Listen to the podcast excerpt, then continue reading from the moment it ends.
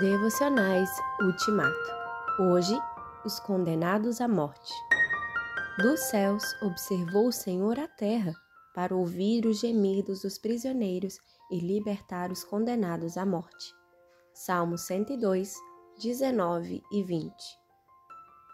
Os crentes devem se lembrar dos que estão na prisão, como se aprisionados com eles.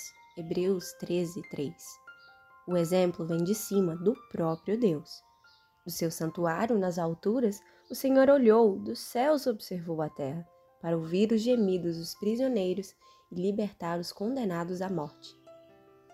Em vez de enxergar os justos e ouvir os seus gemidos, o Senhor enxerga os que estão atrás das grades e ouve os seus gemidos. Em vez de enxergar os santos, o Senhor enxerga os que estão no corredor da morte e os liberta antes da descarga elétrica antes de se abrir o alçapão da forca, antes de se desprender a guilhotina.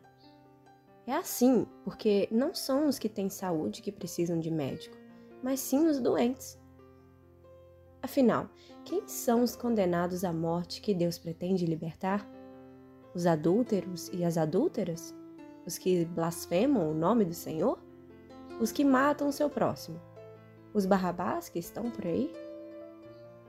A rigor, os condenados à morte somos todos nós, porque todos pecaram, porque o salário do pecado é a morte, e porque o pecado, após ter se consumado, gera a morte.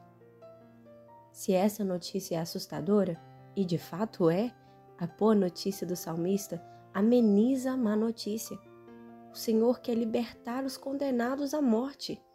Deus tanto amou o mundo que deu seu Filho unigênito para que todo o que nele crê não pereça, mas tenha vida eterna.